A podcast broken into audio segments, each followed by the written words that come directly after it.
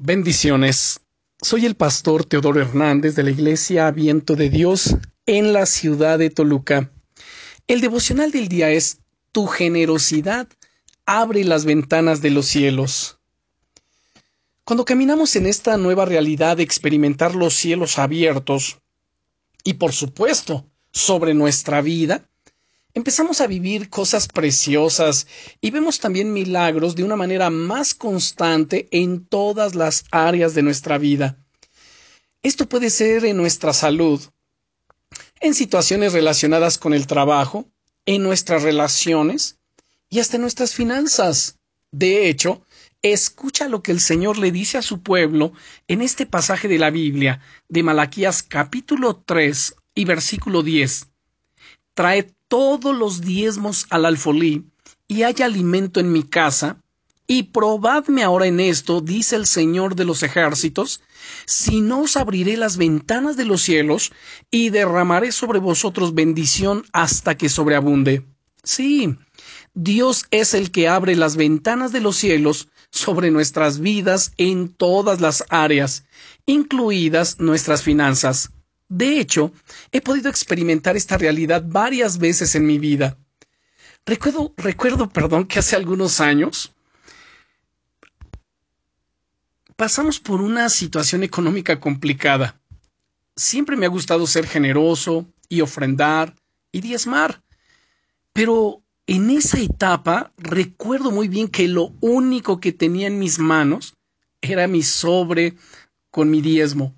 Y por supuesto era tentado a tomarlo y después devolverlo, tomarlo como un préstamo. Sin embargo, dimos mi esposa, mis hijos y yo un paso de fe. Le creímos a Dios. Creíamos que Él tiene el control de todas las cosas y en este caso de nuestras finanzas. Oramos juntos, le dimos gracias a Dios por sus bendiciones, por sus favores y misericordias y entregamos nuestro diezmo. Te vas a sorprender justo ese mismo día por la noche, recibí una gran bendición. Recibí cien veces lo que había entregado de diezmo. Mi esposa, mis hijos y por supuesto yo quedamos asombrados, maravillados de la respuesta de Dios. ¿Sabes? Cuando Dios te pide, no es porque Él quiere quitarte, es porque es para que demos un paso de fe, porque Él desea bendecirnos aún mucho más.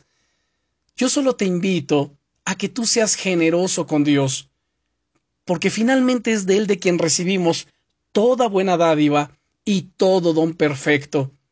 Así que, amado hermano, amada hermana, no tengas miedo de ofrendar, ni de diezmar, ni de ser generoso. Las matemáticas de Dios son diferentes a las nuestras, y Él quiere bendecirte hasta que sobreabunde así como lo ha hecho en mi vida y en la vida de muchos más. Da pasos de fe en este día y deja que Dios te sorprenda. Oro por ti, mi querido hermano y hermana.